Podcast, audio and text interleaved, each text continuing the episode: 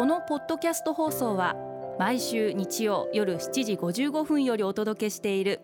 毎日に夢中感動プロデューサー小林翔一を再編集した特別版です。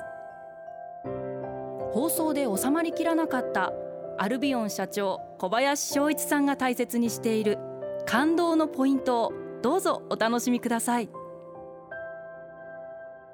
アルビオンの小林翔一です。器用さって感動じゃないですか？タイトルでは器用さというお話をしましたが、えー、実は私は1週間に1回タップダンスのレッスンに行っています。あのタップの先生は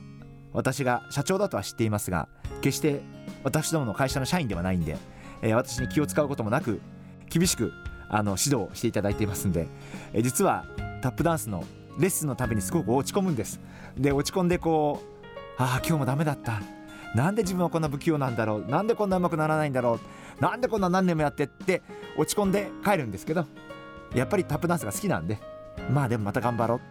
そんな風に思う毎回の、えー、レッスンなんです。やっぱりそういう時に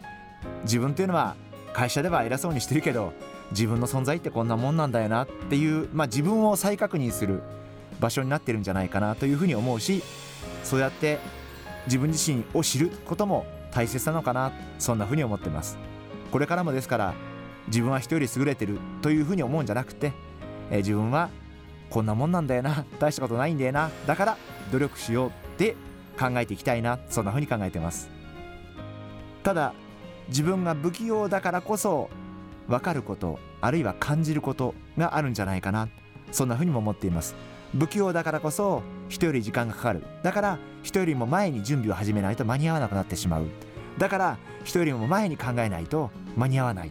ていうことはやっぱり人よりも一生懸命考えなきゃいけないし人よりも先に準備を始めなければいけない。そういった意味では自分が不器用だからこそ今の自分があるのかな。あのそんな風に思うこともあります。ですからリスナーの皆様も自分は不器用だよな。何やってもって思う方がいらっしゃるかもしれませんがあのそんな時もですね不器用だからこそ分かること。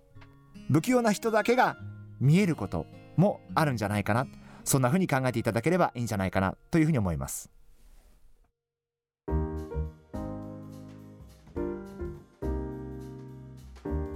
今回はこちらのメッセージをご紹介させていただきます。猫ちゃんさん。最近感動したことがありメールを送りました。小学5年になった娘は去年くらいから反抗期になりちょっとしたことでも不機嫌になり返事をしなくなったり怒って泣いたりするようになってしまいました。この前もちょうどそんな風になってしまったのですが私が娘に頼まれたことをしているとありがとうと言ってきたのです。こんな状況でもお礼が言えて偉いなと感心しました。あの猫ちゃんさんとても明るい気持ちになりました。娘さんがそうやってありがとうって感謝の気持ちを一言言ってきた。私は人間関係の中でそれは家族であれ仕事であれ人間関係の中でちょっとした一言お礼だったり感謝だったりそういうことってすごい嬉しい一言で実は私も先日すごい大きな会社のトップの方と食事をしたんですけれども彼が次の日私の秘書に電話をして番号を聞いて私の携帯にわざわざ本人から電話がかかってきました。やっぱりお礼は一言なんですけどやっぱりすごく嬉しかったですしあこの食事会やってよかったなって本当に心から思いましたしなすごくあの素晴らしいなやっぱそういうことをどんな偉い立場になってもそうやって一言自分でお礼を言う感謝の気持ちを伝えるっていうのは素晴らしいことだなというふうに思いました。ですから猫ちゃんさんのお嬢様もこうやって感謝の気持ちを言えるってことは僕は素晴らしいことだと思いましたしそういうお嬢様を育てられた猫ちゃんさんも僕は素晴らしいなあのそんなふうに思いました。毎日に夢中感動プロデューサー小林翔一では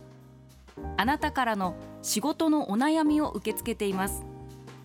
番組ホームページにあるメッセージフォームから送ってくださいお送りいただいた方の中から抽選でアルビオン化粧品のロングセラー化粧水薬用スキンコンディショナーエッセンシャルとソープをセットでプレゼントいたします。たくさんのメッセージをお待ちしています。